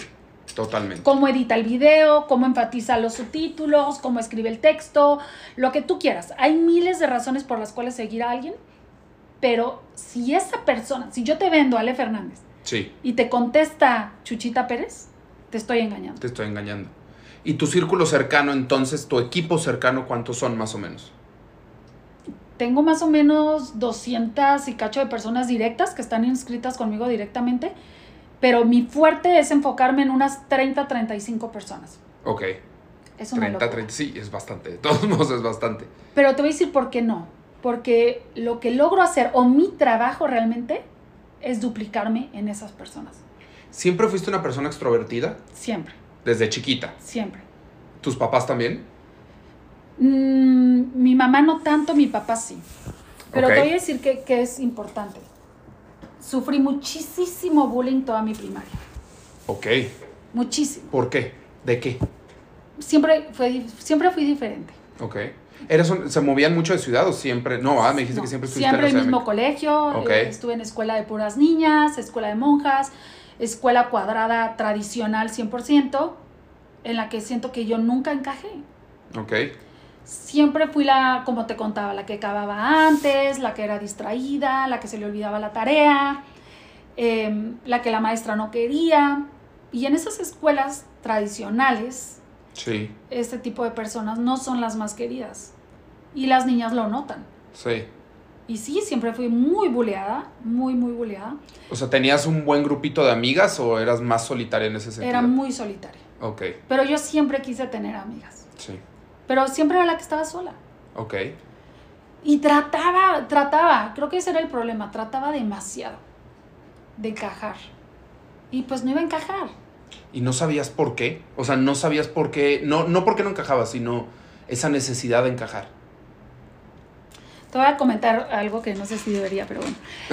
Eh, alguna vez yo lo comenté con mis papás todo el tiempo y no les echo la culpa a mis papás porque ellos hacían lo que podían con las herramientas que tenían. En esa época era normal este tipo de respuestas. Cuando yo les digo, por favor, cámbiame de colegio, o sea, no puedo, no quería, sufría cada día por ir. O sea, sufría de que sufría realmente ansiedad obviamente me mordía las uñas que te querías morir en una niña de primaria, tienes que saber que es por algo. Sí, es ansiedad. Ansiedad terrible. Yo les decía, por favor, cámbiame. Y digo, es que no me llevo bien con nadie, ni una sola. Y me acuerdo perfecto, se quedó muy clavado en mí que mi papá una vez me dijo, bueno, es que si no te llevas con nadie, el problema eres tú. En ese momento, lo único que yo escuché fue, pues es que eres popó. Sí, o sea, tú estás mal. Tú estás mal, exactamente. ¿Y tu mamá también? Sí. ¿O tu mamá solo estaba de acuerdo con tu papá? Pues mi mamá pensaba y tiene razón en cierto punto. Me dice, es que si te cambio de escuela va a pasar lo mismo. Podría ser. Podría haber sido, pero quizá pude haber encontrado a gente como yo. Hay escuelas de todo. Sí. Pero insisto, no es culpa de ellos, porque así como me pasó a mí, nos pasó a muchos. Porque eso es lo que ellos sabían. Sí, tal cual. No, y te tenías que hacer fuerte. Y a mi papá le enseñaron que si te buleaban, pues golpea al tipo y te va a tener miedo y no va a volver a verte, ¿no? Exactamente. Pero yo no podía golpear al tipo. Exacto. Llega secundaria y entonces empiezo a notar que tengo muchísimo pegue. ¿Sí? Siempre fui muy buena. Siempre me llevé muy bien con los niños. Ok. Siempre. Y para los hombres, una mujer diferente. Es atractiva. Es atractiva. ¿Misma escuela? Misma escuela. Ok. Eso me empieza a traer un poco de atención, ¿no? Pero en la escuela de puras niñas tampoco les encanta. Ah, ok, tenías pegue con. Ok, era de puras niñas, tenías pegue con chavos externos, de otros lados. Entonces yo digo, por favor, papá, ya cámbiame de escuela. Y mi papá me dice, no, te voy a meter a una escuela mixta y tú vas a ser la primera que va a tener novio. Pues claro, ¿no? Pero es que yo, yo, yo buscaba otro tipo de convivencia. Y en la escuela, pues era la típica de ni le presentes sale a tus amigos porque ya valiste gorro, ¿no? Entonces, pues era la típica que pues llegaban con flores o que letrerito, lo que fuera, y pues no les encantaba. ¿Y dónde conocías a los chavos? Pues ¿dónde los veías? Si la escuela era de puras mujeres. Era una chulada que la tardeada, que, que ibas al centro comercial en la tarde, pues, no sé, siempre me las arreglaba las fiestas de 15 años, etc. Incluso, bueno, mi esposo, mi pareja de toda la vida, empecé de novios desde los 16 años. ¡Wow! Hasta hoy. Somos equipazos, o sea, siempre encontré lo que siempre estuve buscando. Sí, pero muy chiquita, a los 16. Eso está poca madre. Y eso no siempre pasa. Y seguimos siendo equipo fuerte, ¿sabes? Equipo sólido hasta la fecha. Sí, sí, sí, yo lo noto. Eso sí yo lo veo. eso sí se nota. Sí, tuve, tuve, muy buena suerte además. ¿Y cómo fue entonces? Ok, eh, sufriste de bullying en, primaria. Aparte siendo una, una, persona extrovertida, ¿no? Eso, eso está difícil porque como eres una persona extrovertida que le gusta encajar, que le gusta ser parte de, y te están empujando, pues es un golpe bastante fuerte, sobre todo a esa edad en la secundaria, que empiezas a tener un poquito más de pegue y, los chavos empiezan a fijar un poquito más de ti, empiezas a tener una bolita externa, por así decirlo, pero ¿cómo era con las...? Seguía igual. Ok. Tú nomás esperabas que se acabara la clase para tú salirte e irte con tus amigos. Sí. Lo que pudiera faltar de la escuela, faltaba la escuela, em, hasta que llegó a la universidad. La universidad fue lo primero que yo pude elegir. Ok. ¿Prepa también seguiste en la misma escuela, era la misma? Y era lo mismo. Era lo mismo. Ok. Empecé a llevarme un poquito más con ciertos grupos de personas. Dejé de tener problemas porque la prepa ya no es que te hagan bullying, ¿sabes? Ya era como de, ay, o sea, Solo no la pelas. Ya no la pelas, exactamente. Pero nunca hice, solo con una o dos personas hice relación. Estos grupos de amigas de toda la vida. Sí. En mi caso no existe. Tengo una amiga de toda la vida y lo hicimos hicimos esa amistad tan fuerte a raíz de la universidad, porque coincidimos ah, en la universidad también. En la universidad fue el momento que yo empecé a ser yo misma. ¿Y qué fue? ¿Cómo fue? ¿Fue porque fue el primer lugar que tú escogiste, entonces pudiste tener ese borrón y cuenta nueva, por así decirlo? 100%. Y yo lo sentía también. Sí. A ver, esta es mi chance de volver a reinventarme. Sí. De ser quien yo quiero ser. Y además en una universidad ya no ya no hay grupitos, ¿sabes? O sea, entras a una clase y vas a otra clase y es otra gente. Exacto, ya cambiado de personas. Exactamente. ¿Cómo decidiste diseño industrial? Yo quería diseño de modas. Yo quería diseño de modas, quería ser actriz. Ándale. Pero pues no me dejaron, ¿verdad? Entonces... Y fíjate que eso de ti me sorprende. No que quisiera ser actriz, de que digas, no me dejaron y ahí se quedó. Es que si tuviéramos otra hora y otro podcast te contaría pero ahí es donde realmente yo me doy cuenta del, me enamoro del dinero. El dinero es la razón, es el poder de decisión. ¿Qué fue? ¿Qué fue eso? Digo, a ver, y sí, luego te voy a volver a invitar y vamos a hablar de eso, la energía del dinero. Ese, ese, episodio me gusta. Pero, ¿qué fue lo que te hizo darte cuenta que te enamoras del dinero? Cuando tenía como 12 años, quería comprarme una blusa. Siempre he tenido todo, ¿eh? Mis padres siempre me han dado todo siempre mi escuela y todo, siempre niñas ricas, todos los viajes que quieras, toda la educación que quieras, la ropa que quieras, siempre tuve todo, todo material, gracias a Dios, muy bien. Esquiaba, los viajes, o sea, todo chulísimo, ¿no? Ok. Em, pero yo me quería comprar, me acuerdo que estaban de moda unas blusas que no, strapless, ¿no? Sin nada. Sí. Siempre he sido extrovertida, siempre la, la, moda me ha encantado, la ropa, el sobresalir. Ok, sí. Entonces yo quería esa blusa sin, sin tirantes y mi papá obviamente, ¿no? Siendo eh, muy cuidadoso de sus tres hijas, me decía, estás pero loca, ni de chiste a los 12, 13 años te vas a poner esa ropa. ¿Tú eres cuál de las tres? La del medio. Y eso también es difícil. ¿Cuánto tiempo se llevan entre una y otra? Nada, un año y medio y dos años. Ah, ok. Muy cercanas las tres. Entonces, cuando yo me doy cuenta que él no me va a comprar eso, entonces empiezo en 12 años, sexto y primaria, empiezo a vender mi lunch. Ok. Para tener dinero y poderme comprar esa blusa. Ok, empiezas a entender cómo funcionaba. Exactamente. Y entonces te das cuenta que si tienes dinero, puedes decidir. Si no lo tienes, no puedes nada. Exacto. Y hablo de hijas mayores, ¿eh? También adultos. Sí. Nada es gratis, ni de tus padres, ni de tu esposo, ni de, de absolutamente nada. Nada en esta vida es gratis. Nada. Si tú no tienes el dinero, no puedes tomarla, no tienes esa libertad de decisión. De nada. Ese es el típico de que mis papás me ayudan y entonces me compraron la casa, pero es la que está junto a ellos. Sí. ¿Sabes? O la que o donde está donde ellos quieren. Exactamente. Y está construida, aunque digan que es que tú opines, está construida como ellos quieren y no puedes exigir más porque ellos me la están regalando. Sí, en eso estoy totalmente de acuerdo. Sea de los padres, sea del exmarido, sea de los suegros, sea de tu hermano, sea de tu mejor amigo, siempre que hay dinero de por medio, hay un control. Sí. Siempre. Y tú querías ese control. Yo quería ese control. Entonces por eso también haces las paces con actriz, ¿no? Y luego diseño más o menos. Porque no me alcanzaba para pagármelo, pero si me hubiera alcanzado para pagármelo, pues claro que yo me hubiera ido y me hubiera estudiado actriz. Pero ah. entonces digo diseño de modas. Ajá. Me encanta la moda, me encanta, soy muy creativa. Entonces digo, diseño de modas.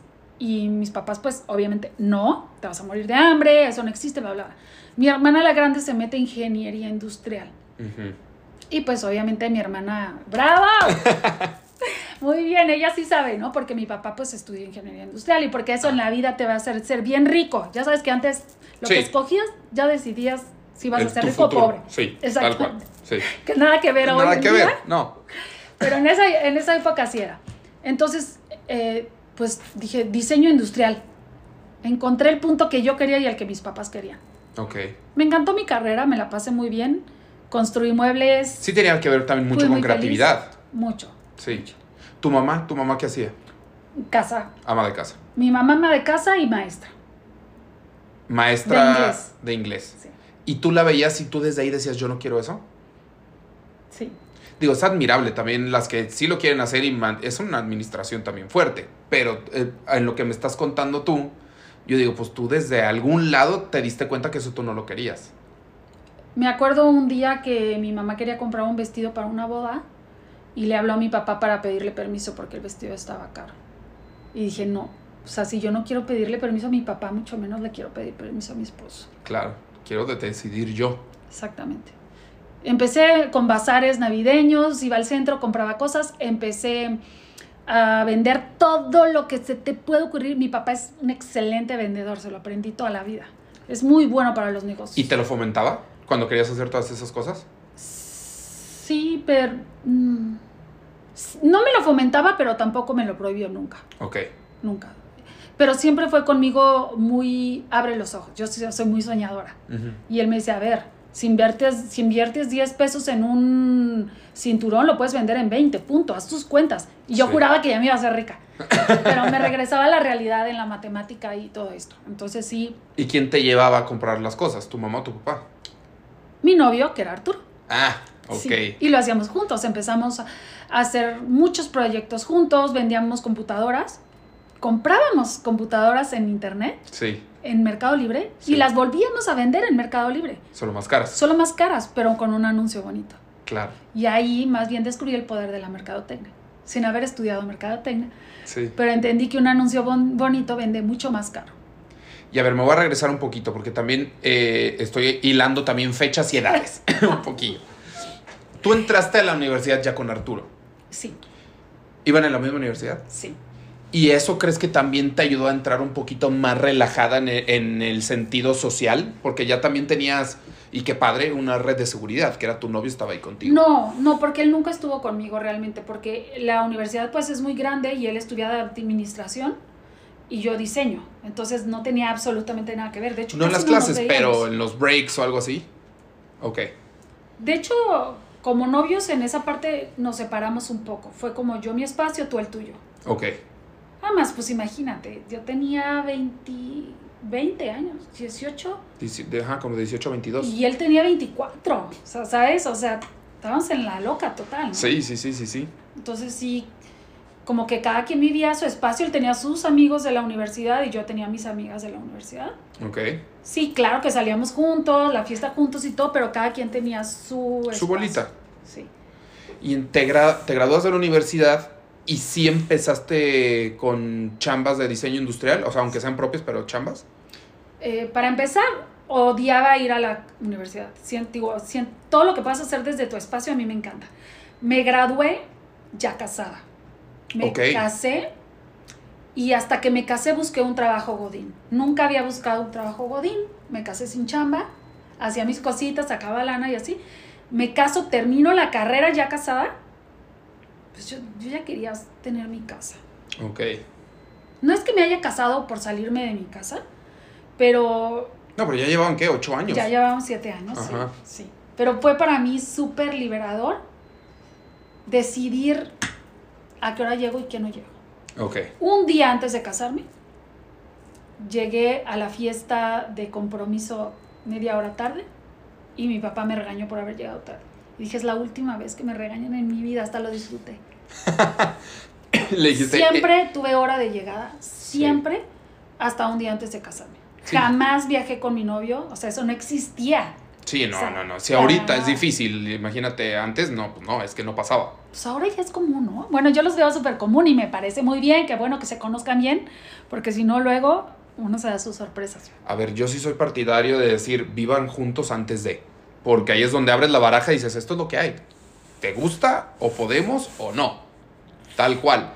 Pero entiendo que todavía vivimos en una sociedad un poquito conservadora que dice, pues no, no te vas de aquí hasta que te cases. Ahí está el control del dinero. Ahí está el control. Sí, exactamente. ¿Y ustedes se las vieron, o sea, se casan a los tú, 21 años? 23 y 25. 23 y 25. ¿Y cómo sobrevivían? De cubas y cervezas. Te lo juro. Solamente trabajaba Arturo y su sueldo era menor de lo que pagábamos de hipoteca. No me preguntes Ah, aparte hicimos. compraron la casa. Sí. Wow. Ok. Y no, no, no, era una locura porque literal llegaba el fin de semana y no teníamos, comíamos McDonald's, Sí. de, eran los 25 pesos, el menú de 25 pesos de McDonald's. Nos encantaba, entonces no hubo bronca. La verdad le pasábamos muy bien, o sea, muy relajados. Pero al poco tiempo me dice una amiga, oye, fíjate que están ofreciendo esta chamba y pagan tanto. Me- fíjate, me acuerdo que eran 15 mil pesos en esa época. Para mí era Era muchísimo en esa época. Muchísimo. Claro. o sea, yo dije, no inventes, ¿qué haría yo con 15 mil pesos? Fui a la entrevista de trabajo, muerta de miedo. No hay nada en esta vida más difícil que una entrevista de trabajo. Sí, hijo. Quien logra una entrevista de trabajo, logra cualquier cosa en su vida. Te estás me- vendiendo tú. Y te estás vendiendo tú y de la forma más vulnerable. Es como Sí. ponerte en un escaparate. Sí, tal cual. Y luego, si te dicen que si manejas el inglés y te empiezan a preguntar, madre mía santísima. Eh, llego a la primera entrevista, terminando la primera entrevista, me dan la chama. Wow. Así de, por favor, cuando empiezas. Y pues yo dije, de aquí soy. Claro. Eh, hablé con mis profesores y terminé mi. Prácticamente me dieron, me dieron la, el último semestre de la carrera. Te dijeron, vas, ahí vas a aprender mucho más todavía. Exactamente. Todos estaban sorprendidos que había agarrado esa chamba y me dijeron, vas. Trabajé un año de Godín, odiaba llegar temprano. Esto de que quien madruga es el exitoso es mentira, no le hagan caso. Yo no madrugo nunca ni por error, soy mucho más creativa en la noche. Ok. Te desvelas. Mucho, muchísimo, muchísimo. Ok. Y al año, uno de mis clientes me ofrece chamba. ¿De qué era Mm, la empresa? La primera. Promocionales. Eh, Ah. Haz de cuenta, yo hacía los tazos para sabritas. Wow. Sí, divertidísimo. Ok. Divertidísimo, pero yo estaba en la parte de ventas. Ah, Pero era lo mejor porque yo tenía contacto con todas las empresas grandes, con el vendedor de PepsiCo, con el vendedor de Bimbo, o sea, gente bien, bien importantísima, eh, con mucho poder, y lo supe manejar siempre bien porque en mi sociedad lo viví. sí. Vivía con mi papá, veía a sus amigos, puro empresario exitoso, ¿sabes? Entonces yo aprendí a moverme en ese ambiente muy fácil. Entonces cuando llega una niñita que habla inglés, habla francés y, y entro a ventas, pues ellos felices Sí, claro. felices. Entonces yo ganaba muy buenas comisiones, ganaba muy bien. Siempre ventas es lo que más gana de una empresa. Sí. Mi cliente me jala para su empresa, que era de lo mismo, pero una empresa mucho más pequeña. Me ofrece el doble y me dice, llega a la hora que quieras, porque el horario para mí era... Y además cerquitita de mi casa. Uf. ¿Y de qué era esa? De lo mismo, pero más pequeño. Y digo, bye, me voy al año. y como a los ocho meses, me embarazo. Ok. No me quería embarazar, quería esperarme más. Pero es un momento de mi vida al que yo le llamo la locura total. No comía, no dormía, soy súper workaholic. Sí. Y sin hijos, Sí, y mi esposo igual. Entonces vivíamos en la fiesta, eh, pues en el desastre total. fiesta, nos íbamos en vivo a trabajar. Sí. Entonces, pues me embarazo y definitivamente... ¿A los 26, 27? 25. 25, sí, cierto, tú tenías 23. 25, Ajá. pero bueno, fue lo mejor que me ha pasado en mi vida. Pues sí. En mi vida fue lo mejor que me pudo haber pasado. Santi, mi hijo, me salvó la vida. O sea, me salvó la vida 100%. ¿Cómo te cambió? Pues abandonas la fiesta por completo y te centras en lo que es importante. Y me acuerdo que hablé con mi esposo y le dije, Arturo, ya se acabó, papá, se nos acabó. Y no sé qué vas a hacer, pero yo no voy a trabajar. Porque no quería ser mamá que dejaba a sus hijos en guardería. No había manera para mí. Nunca fue opción. Ok. Dije, a ver cómo le haces, papacito. Tienes nueve meses para duplicar tu sueldo. Ok. Porque el mío se va a acabar. Se va a acabar. Ajá. Y sí, renuncié a mi trabajo, él consiguió una chamba espectacular y en el Inter abrí mi primera empresa. ¿Qué era de qué? Mesa de dulces, Ah, mesa de dulces y de postres estaba de moda en esa época. Se me hizo tan grande que alcancé a tener mobiliario de renta para 500, 600 personas, salas. eh, hicimos una empresa enorme, la hice con mi hermana de socias, hicimos una empresa enorme, ¿Tu hermana grande o chica? la grande. Ok.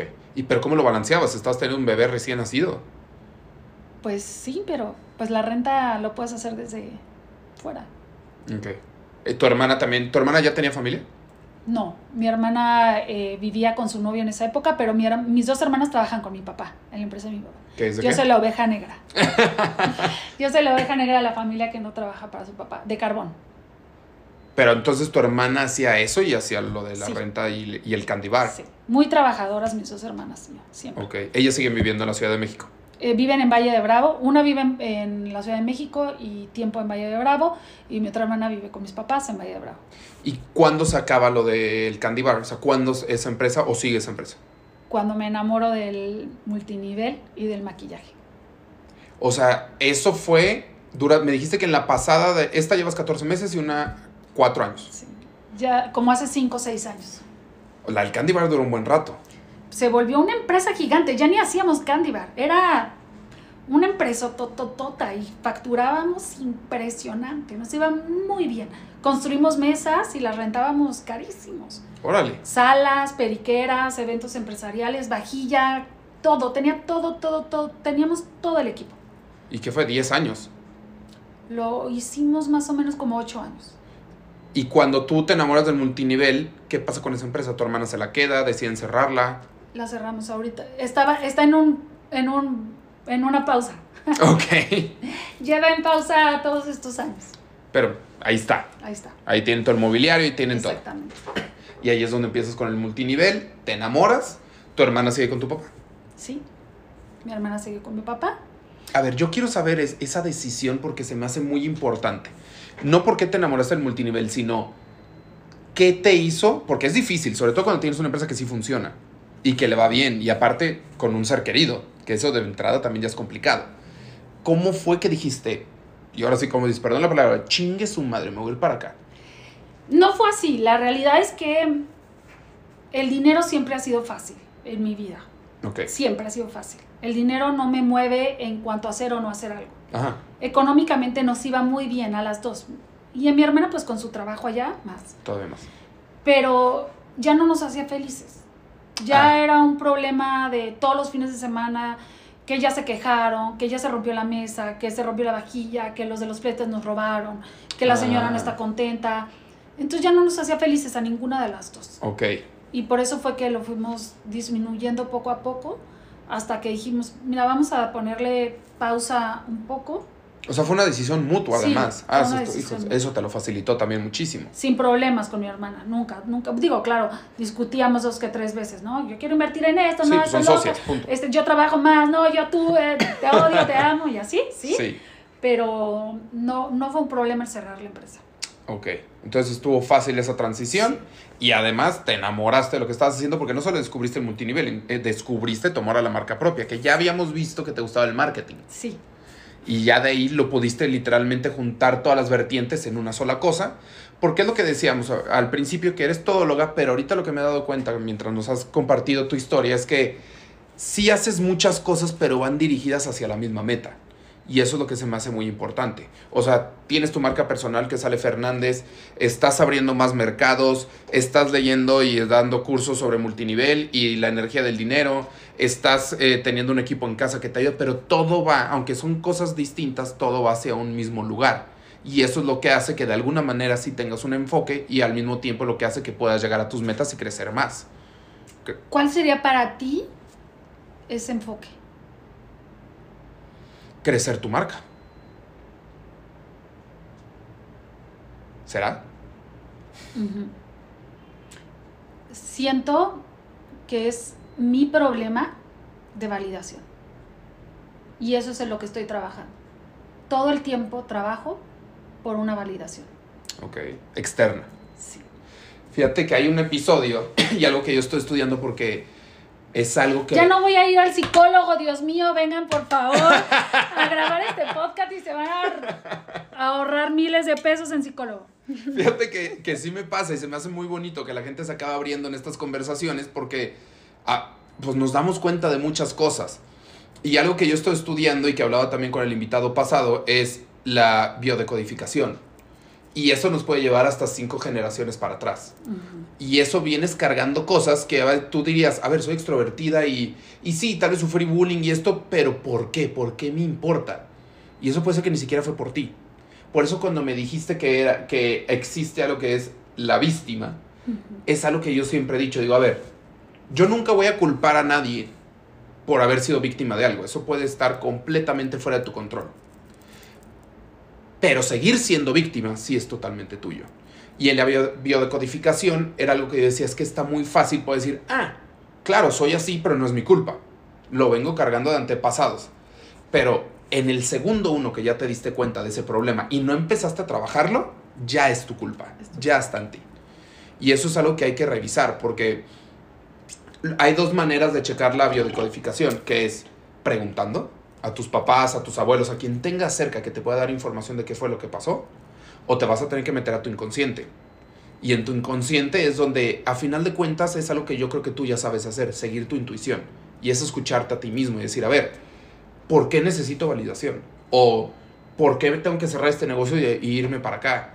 O ¿por qué me gusta el dinero? Pues a ver, mi intuición me está diciendo, me gusta el dinero, ¿por qué me voy a pelear con eso? Y cuando aprendes a escucharte bien y empezar a activar, empiezas a hacer el cambio, porque no todo es malo. O sea, a veces te das cuenta y dices, a ver, ¿por qué si todo el mundo me dice que soy muy buena para vender? Y yo les digo, no, no soy tan buena, es que la verdad se me dan las redes. Es que si eres buena, es que si eres buena. Te están diciendo que eres buena, por alguna razón eres buena, también puedes exponenciar esa parte positiva, no todo es negativo. Simplemente siempre como en el chisme nos queremos enfocar en lo negativo y queremos, y sí, en este caso, cambiar esa parte, no la exponencias, la intentas cambiar.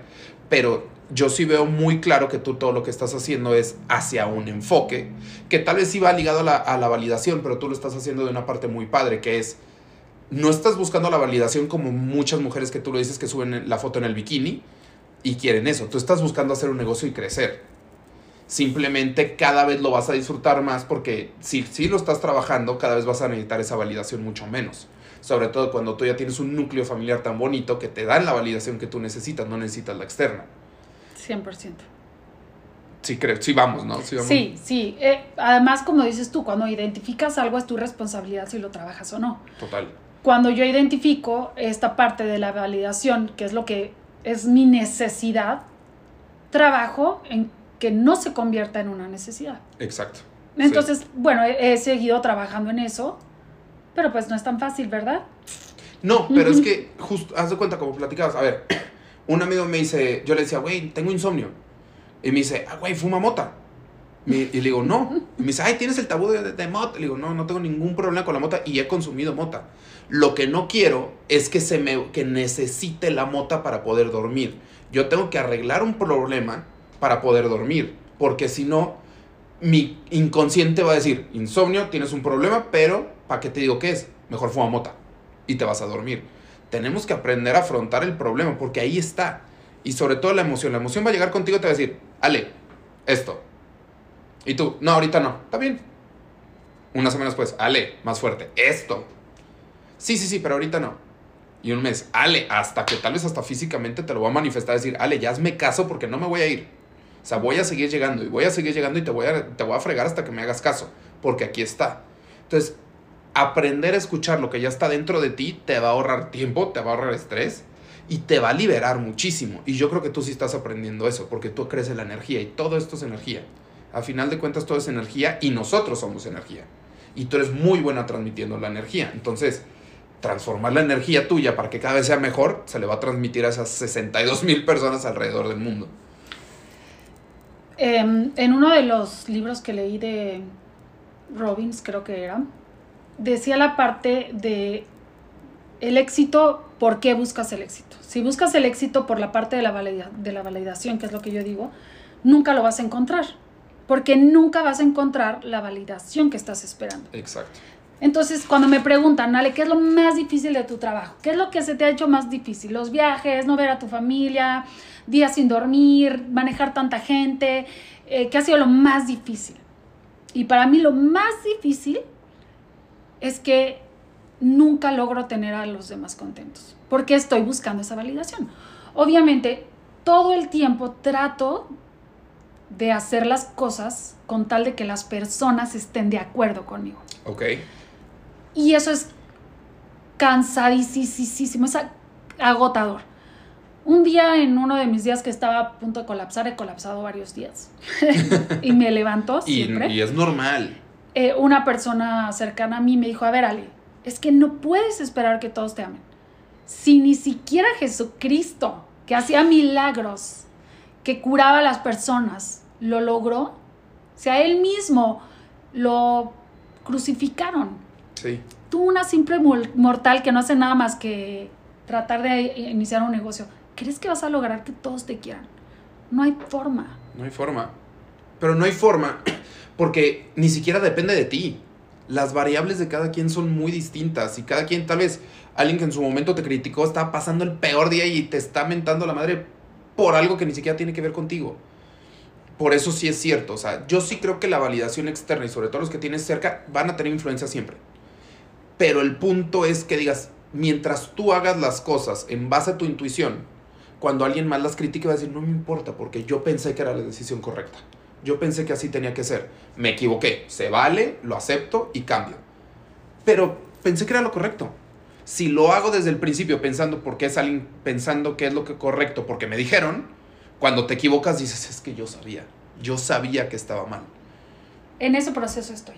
Y es y a ver, y algo que yo creo y lo he repetido muchas veces es yo yo sí me baso siempre en dos frases. Una, a nadie, a nadie, a nadie le tiene que gustar tu historia más que a ti a la única persona que le tiene que gustar tu historia es a ti.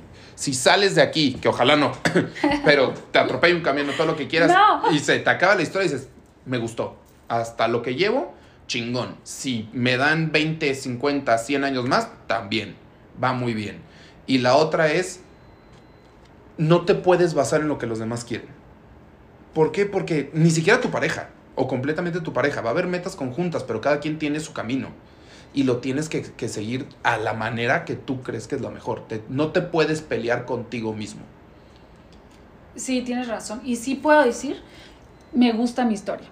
Y las partes que más me gustan de mi historia son en las que hago las cosas diferente a los demás. Y eso es súper bonito. Además, a final de cuentas, algo con lo que tenemos que hacer las paces es que nunca vamos a dejar de trabajar en nosotros. Porque las variables van a cambiar y siempre tenemos que crecer. Y por eso quiero terminar este episodio con unas preguntas que le hago a todos los invitados. Uy, venga. Primero, ¿qué película, qué libro recomiendas? No estoy diciendo el que me cambió, no, simplemente ahorita de este momento, de algo, dices, yo recomiendo esta película por esto y este libro por esto. Qué difícil pregunta. De libros el que siempre, siempre, siempre aconsejo y sobre todo como para principiantes es El secreto de la mente millonaria. ¿Por qué lo recomiendo tanto? Porque a mí sí me cambió el chip. Ok. No me lo cambió en sentido de que cambié mi forma de pensar, porque ya pensaba yo así, pero me di cuenta que estaba bien pensar así. Ok. Toda esta parte de que te guste hacer el dinero, que toda la, fuerza y la energía que le daba yo al dinero, leyendo ese libro me di cuenta que estaba en lo correcto. Ok. Entonces creo que es un libro fácil de leer para principiantes, insisto, en el que trabajas la fuerza de la energía. Está enfocado al dinero, pero lo puedes enfocar a lo que tú quieras. Llámale amor, llámale em, sexo, llámale atracción al diseño o cualquier pasión que tú tengas en tu vida. Sí. Cualquier pasión la puedes enfocar a, ese libro. ¿Me repites el título? Los secretos de la mente millonaria. ¿De quién es? Si no, ahorita lo buscamos y lo ponemos en la descripción. Lo ponemos en la descripción. Yo estoy como Peña Nieto. Además es como de principiantes, insisto. Sí. Eh, ahorita nos acordamos. Pero es súper top seller, o sea, lo encuentras de volada. Y, y entiende toda esta parte de la historia y de cómo tú solo te pones límites en cuanto al dinero. Uy. ¿Y por qué no llega el dinero a tu vida? Esos bloqueos, ¿no? Esos bloqueos, exacto. Dijiste la palabra correcta. Eh, de hecho, te ayuda a codificarte de nuevo. Ok. Me acuerdo que hice la codificación según yo y dije, el año que entra quiero ganar 10 millones de pesos. O sea, era una locura porque el libro te dice, vuélvete loco. Sí. Pierde tus límites. Sí. Dije, lo voy a intentar, ¿qué puedo perder? ¿Y qué pasó? Exactamente un año después me estaban dando un cheque de 14 millones de pesos. Y en el libro dice, cuando, los, cuando lo ganes, lo único que te vas a arrepentir es de no haber soñado más. ¿Sabes quién hizo eso? Jim Carrey. Jim Carrey cuando empezó a actuar, eh, él en un punto dijo, firmó un cheque por 10 millones de dólares. Y dijo, me voy a ganar 10 millones de dólares en una película algún día. Y dice, al siguiente año me estaban entregando un cheque por 10 millones de dólares. Es que es real. Manifestación. 100%, es codificación. O sea, tú, tú diseñas tu vida. Exactamente. Y cuando le entiendes, tienes el poder de hacer lo que quieras. ¿Y película? Ay, no sé, es que películas hay muchísimas, porque, no sé, puede ser inspiracional, puede ser de... Que tú digas, yo cuando una amiga, un amigo, alguien me dice, oye, ¿qué película, este, tengo chance este fin de semana, ¿qué película veo? Me gusta muchísimo Diario de una Pasión. Ok. Es, la de Rachel McAdams y Ryan Gosling. Sí. Ok. Em, que tiene ya Alzheimer y al final ya, sí, sí, sí, sí, Al final se... No te creas.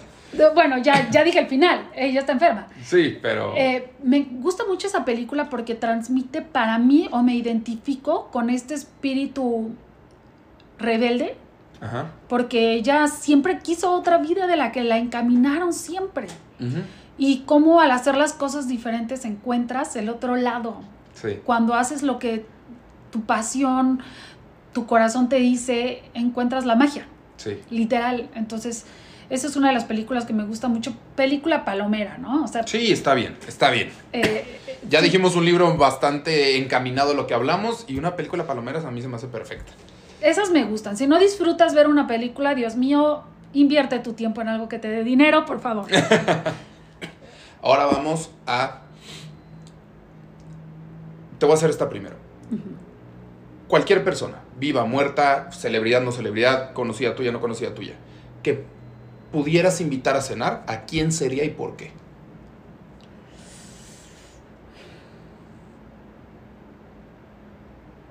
Dios mío, y son de esas preguntas que uno debe de saber contestar. Sí, porque nunca se hace.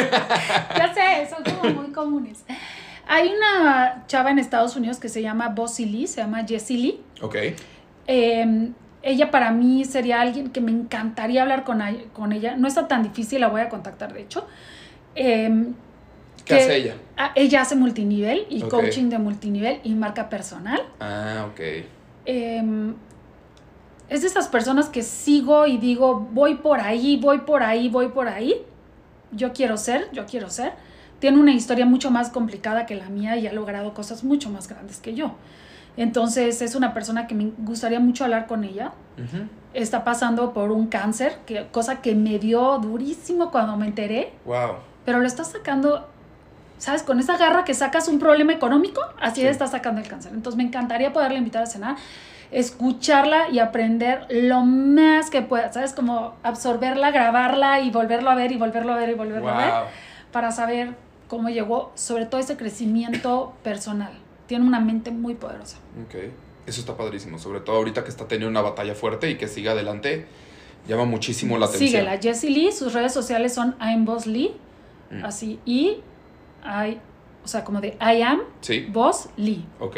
Es espectacular. Ahora, si sí pasa lo que dijimos, que volvemos a lo mismo, esperemos que no, pero pasa, llegas a donde tú decidas, pues tu fe, tu creencia, no importa. Pero te van a decir, Ale, este es tu libro de tu vida, de tu historia. ¿Qué título le pones?